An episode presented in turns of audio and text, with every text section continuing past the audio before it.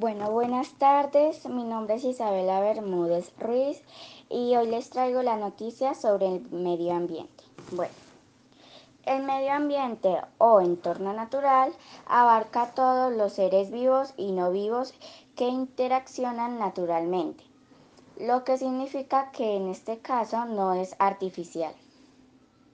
El término se aplica con mayor frecuencia a la Tierra o a algunas partes de la Tierra este entorno abarca la interacción de todas las especies vivas, el clima y los recursos naturales que afectan la supervivencia humana y la actividad económica.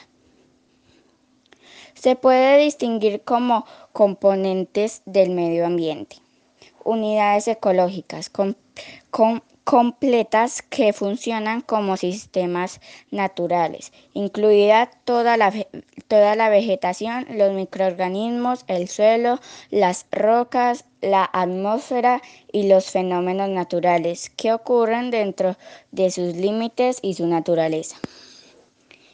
Los recursos naturales universales y los fenómenos físicos que, carecen de límites definidos como el aire, el agua y el clima, así como la energía, la radiación, la carga eléctrica y el magnetismo no se originan en acciones humanas civilizadas. Bueno, esa es mi noticia y que tengan buena tarde.